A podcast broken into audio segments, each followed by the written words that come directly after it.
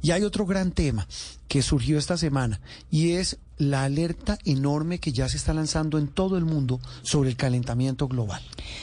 Bueno, esta semana hemos escuchado mucho del tema del fenómeno del niño, que es eh, otro tema, pero que ya hay un 85% de probabilidad de que lo vayamos a tener uh, ya pronto, ya hasta final de año podría, podría llegar. Eh, y esto es, pues, sencillamente un fenómeno en el que lo que hay es reducción de lluvias y altas temperaturas. Pero hay un cóctel complejo porque también ya en el ámbito internacional estamos viendo unas alertas importantes respecto al calentamiento global. Y, es específicamente eh, un boletín que lanza el Met Office, que es la Organización Meteorológica del Reino Unido, y la Organización Meteorológica Mundial, la OMM, en donde suben la, el pronóstico, la probabilidad de que eh, la media de temperatura mundial supere el 1.5 grados de la era preindustrial. O sea, estos, este conteo, digamos, este ranking, esta, esta medición, mejor dicho, se lleva en comparación con la era preindustrial, que es de 1850 1900. Nosotros estamos 1.5 grados por encima de esa temperatura porque empezamos a quemar combustibles fósiles, bueno, todo lo que sabemos que aumenta la temperatura global. Ahora estas dos entidades internacionales están diciendo que hay un 66% de probabilidad, imagínense que en el 2020 esa probabilidad era solo del 24%. Hoy es del 66% de probabilidad de que la temperatura mundial vaya a superar ese 1.5 grados por encima de eh, la era preindustrial. ¿Esto en qué se traduce? Como hemos visto esta semana, usted ahora me comentaba lo de Italia. Pues están en primavera y mire la emergencia invernal histórica en la que están en, en Italia. Mire lo que está pasando en Estados Unidos, en Canadá, en otros países de Europa, temperaturas de más de 40 grados. Es lo que estamos llamando el clima se está volviendo loco. Esa tal vez es como la gran reflexión. Cristian Uzcategui es meteorólogo, experto y consultor, es una, es una autoridad en esta materia. Don Cristian, feliz domingo. Juan Roberto, Andreina, muy buenos días. Un cordial saludo para ustedes y para todos los que nos escuchan. ¿Por qué se está volviendo loco el clima? Bueno, digamos que la mano del hombre ha venido incidiendo de forma notoria para que ese aumento de temperatura que se ha venido registrando en los últimos, en las últimas décadas, principalmente desde la década de los 80, ese calentamiento ha sido muy notorio en términos de temperatura. Eh, es importante allí mencionar que siempre se tiene en cuenta una referencia y un valor medio. Y en relación con esos valores medios, pues se ha venido señalando una condición de temperaturas por encima de lo normal. Y pues esto ha, dado lugar a que, a que tengamos una serie de fenómenos adversos que cada vez se exacerban más debido también a esas condiciones de vulnerabilidad crecientes. Pero definitivamente la mano del hombre con todas, eh, digamos, todas las implicaciones que tiene la industrialización y la globalización, pues está incidiendo para que esa, ese cambio eh, global eh, tenga una connotación casi irreversible, ¿no? Mm. Cristian, mucho se, se dice de, lo impactante que está haciendo el calentamiento global en los polos, en la Antártica y en el Ártico. Eh, ¿Qué significa que, los polos estén calentando eh, y cómo afecta a un ser humano que está hoy aquí en Colombia, en Bogotá? Bueno, eh, digamos que hay, hay hechos que pueden generar unas eh, conexiones en las, en, las distancias, ¿cierto? Se conoce en un momento dado eh, en el ámbito de, la, de, la, de todo lo que tiene que ver con clima, eh, de las teleconexiones. Entonces lo que pueda suceder en un lugar del mundo puede tener unas implicaciones en un lugar de, de la Tierra. Entonces, digamos que podemos señalar que esa, esas temperaturas que hemos tenido históricas. Eh, recuerdo una eh, en el año 2020 eh, en Siberia de 38, entre 38 y 39 grados en Siberia. un récord histórico y que hemos estado muy cerca a partir del 2020 para acá, oscilando en valores a, cercanos a esa referencia que estoy dando. Entonces, son valores que son demasiado altos para unas zonas que normalmente eh, tienen temperaturas tan bajas que dan lugar a que la formación de hielo eh, sea allí constante y que pueda y que pueda prevalecer esa condición de congelamiento en las zonas glaciares. Sin embargo, ante esas temperaturas, el deshielo empieza a ser significativo, eh, cada vez esa, esas eh, capas glaciares son menores y digamos que esa situación da lugar a que la circulación atmosférica a nivel global cambie. Y al cambiar esa circulación atmosférica a nivel global, tienden a cambiar los patrones de viento a nivel eh, regional y cuando hablo a nivel regional me refiero a los continentes y en el caso de viento, de Sudamérica, ¿no? De, viento, Cristian, ¿por qué? Sí, porque sucede que eh, en la medida que hay radiación sobre ciertas superficies, si encuentra esas mismas superficies siempre, pues va a tener un comportamiento eh, el viento en términos de que encuentra unas áreas frías y allí no, no, digamos, no va a haber eh, eh, una, una evaporación significativa. Cuando encuentra una zona cálida, pues va a haber mayor evaporación de esas zonas congeladas y lógicamente un deshielo y allí empieza a cambiar el comportamiento del viento. El viento finalmente es la respuesta a la diferencia de presión que se, que se puede presentar en dos puntos de la Tierra. Es decir, que el viento circula siempre de unas altas a unas bajas presiones, pero al cambiar la radiación, al cambiar la temperatura de esas superficies, puede haber cambios en esas corrientes que ya no van a circular de forma general, de forma eh, en, el promedio y en lo histórico que ha venido eh, circulando, sino que tiende a tener un patrón diferente esa circulación atmosférica y esas corrientes de aire. Y lógicamente pues esto tiene una connotación importante en términos de la formación de la lluvia como tal, ¿no? Y, y también, pues sabemos de algunos lugares de la Tierra que prácticamente el agua se los ha ido comiendo un poco, ¿no? Que, que el agua ha, venido ganando terreno eh, y, y, que están, pues, en riesgo, inclusive las poblaciones. Ya se habla abundantemente de desplazamiento por tema de cambio climático. ¿Cuáles son esos puntos en la Tierra que son más susceptibles eh, al cambio climático y que en pocos años podríamos ver desaparecer? Bueno, de manera inicial son zonas eh, costeras e insulares, que por el, no solamente el aumento del nivel del mar, sino la erosión costera, que está dando lugar a que progresivamente el mar gane eh, territorio y que en esa medida se proyecte que muchas de, las eh, poblaciones costeras de nuestro país puedan tener esa repercusión y esa tendencia histórica a, digamos, a, retirarse de, del área eh, costera más hacia la parte continental. Y en esa medida, ese sería uno de los principales factores. Sin embargo, cuando se habla también de ese desplazamiento debido al cambio climático, pues hay muchas zonas, eh, no solo a nivel mundial, sino también eh, a nivel del territorio colombiano, que han venido mostrando cambios que da lugar a que la, agricultura, por ejemplo, se vea eh, comprometida. La mojana sucreña, por ejemplo, ¿podría ser?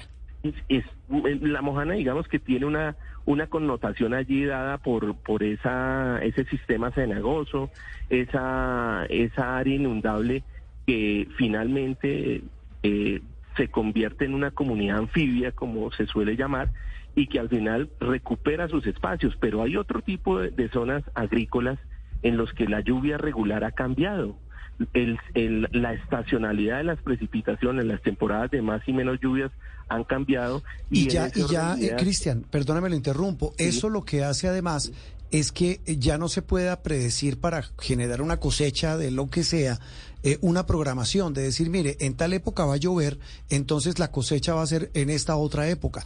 lo que me refiero es que el clima de verdad está cambiando radical y dramáticamente en muchas regiones del país.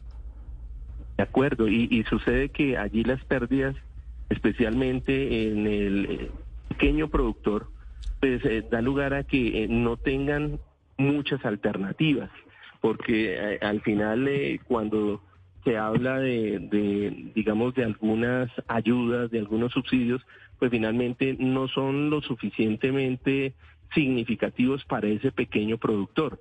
Y, y como usted bien lo dice, en esas fases fenológicas eh, ya eh, al agricultor le queda en este momento difícil saber en, en, la época en la que va a tener agua para que su cultivo tenga los rendimientos necesarios y, y se echa a perder la producción o en, digamos que en, el mejor de los casos pues se reduce en términos de, de poder tener eh, un buen producto para, para salir al mercado, ¿no? Cristian, pero bueno, una cosa es el cambio climático del que hemos venido hablando y otra cosa son sistemas, eh, digamos, normales de, del clima como es el fenómeno del niño. Ya nos están diciendo prácticamente que es inminente. ¿Qué, qué nos espera y cuáles serían las, las zonas también más afectadas?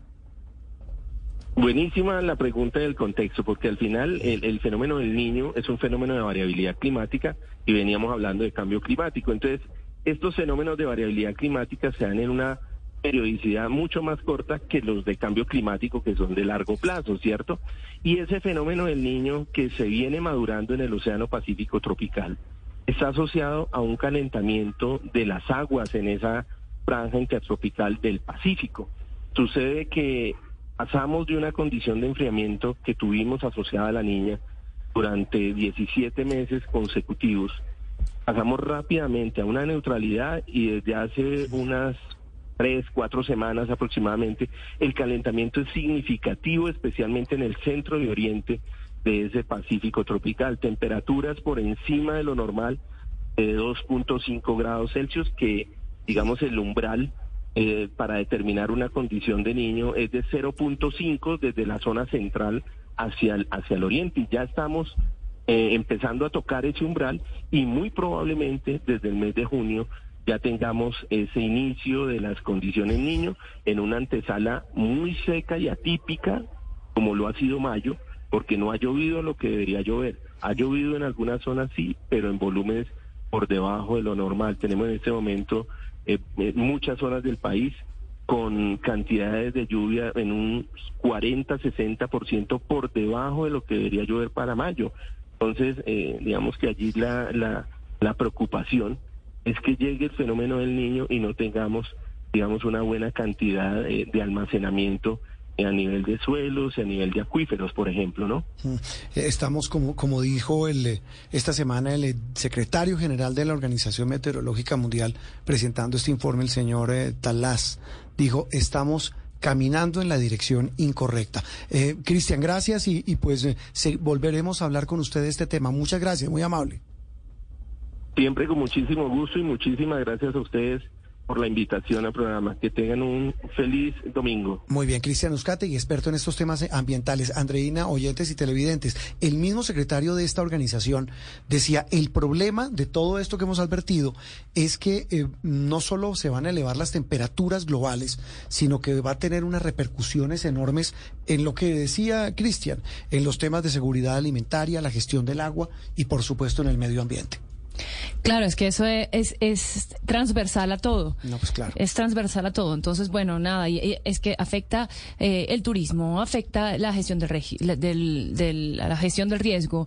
Eh, los recursos que tiene el país se tienen que destinar para subsanar emergencias en vez de la educación. O sea, eso nos, nos cambia todo el panorama. Y nos va a cambiar la vida. Daniel Gutiérrez eh, es fundador de, de, Saving de Amazon, una eh, organización que busca generar conciencia para salvar el planeta y casi nada, el, el, pulmón del planeta del cual Colombia hace parte, que es la Amazonía. Daniel, un gusto saludarlo. Hola Juan Roberto, un gusto estar acá con ustedes. Bueno, eh, nos hemos aterrado, estamos diciendo, miren lo que estamos con el tema del calentamiento global, el fenómeno del niño. Eh, la pregunta del millón, ¿qué hacer?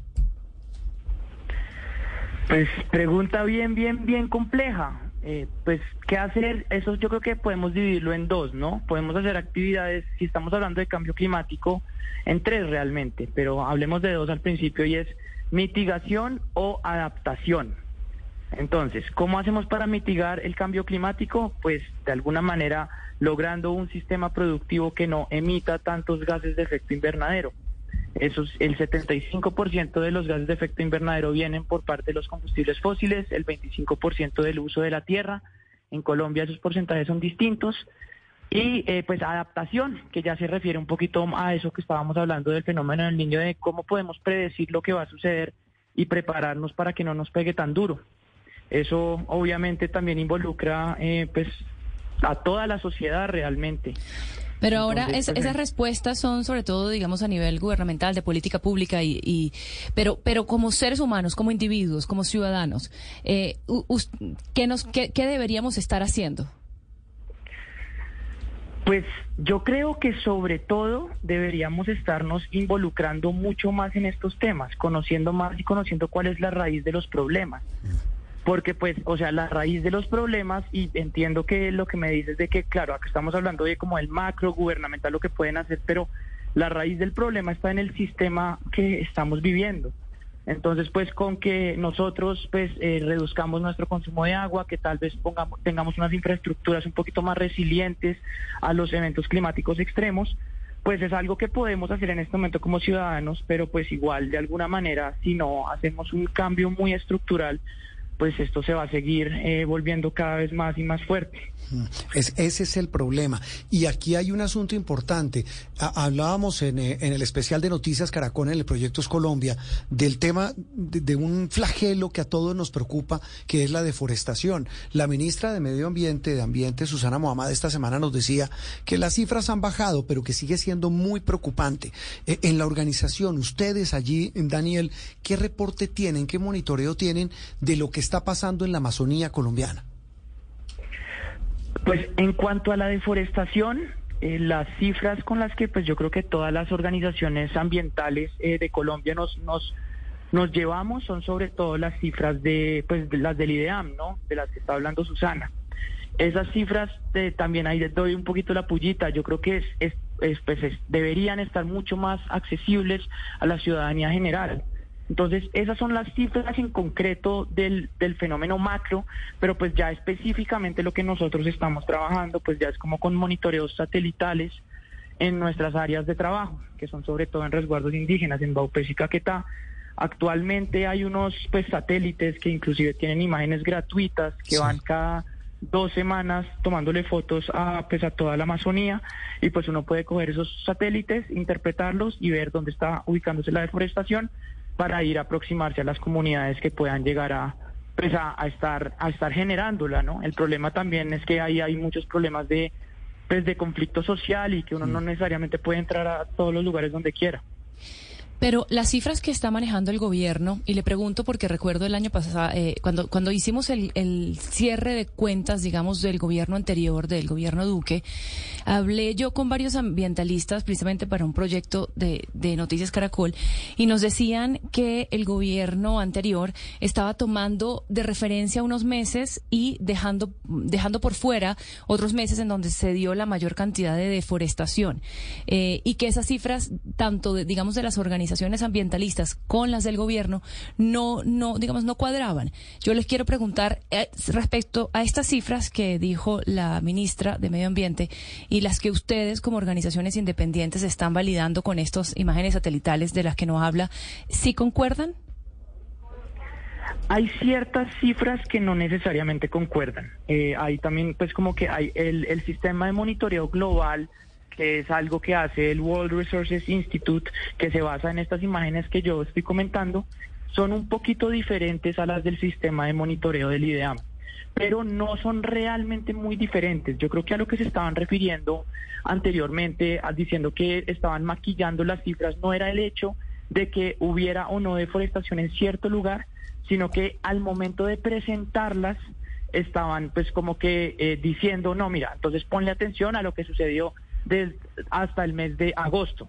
Pero pues ya las cifras que ellos dan en, pues en, pues en cuando suben las coberturas de donde hay deforestación y donde no hay deforestación, pues realmente sí son cifras muy confiables, muy muy confiables y yo me atrevería a decir más confiables a las que son las de los monitoreos de estas imágenes satelitales a las que yo me refiero. Hmm. Eso es un programa de, de cooperación internacional de millones de dólares anualmente que paga Noruega y que nos permite tener este monitoreo. Que, es fundamental ese monitoreo porque sabiendo y teniendo los datos pues se pueden eh, eh, iniciar acciones. Eh, Daniel, en este proceso de, pedagogía, más que de, aterrarnos y de simplemente generar conciencia, recordémosles a nuestros oyentes, a nuestros televidentes y a nosotros mismos, Daniel, por qué es importante cuidar la Amazonía en medio de este tema que estamos hablando.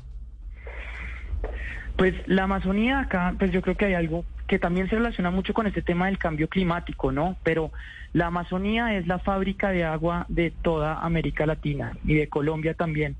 Entonces, pues con esta deforestación lo que está sucediendo, que de hecho eso es lo que ya dicen los eh, pues los estudios científicos más actuales es que estamos a punto de llegar a un punto de no retorno, en el que la Amazonía deja de ser un bosque húmedo tropical y se convierte en una sabana. Si eso llega a pasar, todos los ciclos del agua y la seguridad hídrica de Colombia estarían completamente en juego. Y digo que no se refiere únicamente a la deforestación, porque si tenemos más cambio climático, más aumento de las temperaturas, ese, ese punto de no retorno se da mucho más rápido. Entonces, proteger la Amazonía no se trata únicamente de lograr que dejemos de tener deforestación, sino también de mitigar el cambio climático. Y bueno, eh, eh otra, otra cosita que me parece también importante y es que no, no se trata únicamente de, pues, como de entender cuáles son los posibles efectos de lo que sucede en el medio ambiente, sino creo que en la protección del medio ambiente está también una distinta lógica de cómo podemos entender inclusive la vida del ser humano. Ah, pues básicamente algo mucho más relacional, mucho más eh, pues de, de, que nos cuidemos entre nosotros, ¿no? Y al cuidarnos entre nosotros también podemos ser mucho más felices. E, eso yo creo, felicidad es sinónimo de, de bienestar. Yo creo que hoy eh, el mundo exige eso. Eh, pues Daniel, un gusto y seguiremos atentos. ¿Hay manera en que ustedes eh, reciban ayuda? ¿La gente cómo los puede ayudar a ustedes en este proceso que tienen de monitoreo?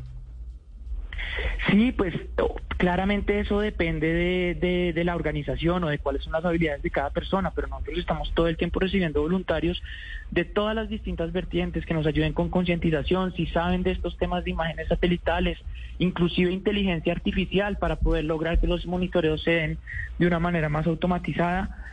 Todo lo que se les pueda ocurrir al respecto de eso, nuestras, pues nuestros brazos están abiertos, que nos escriban ahí a nuestra página web y, o a Instagram y pues ahí podemos ir hablando.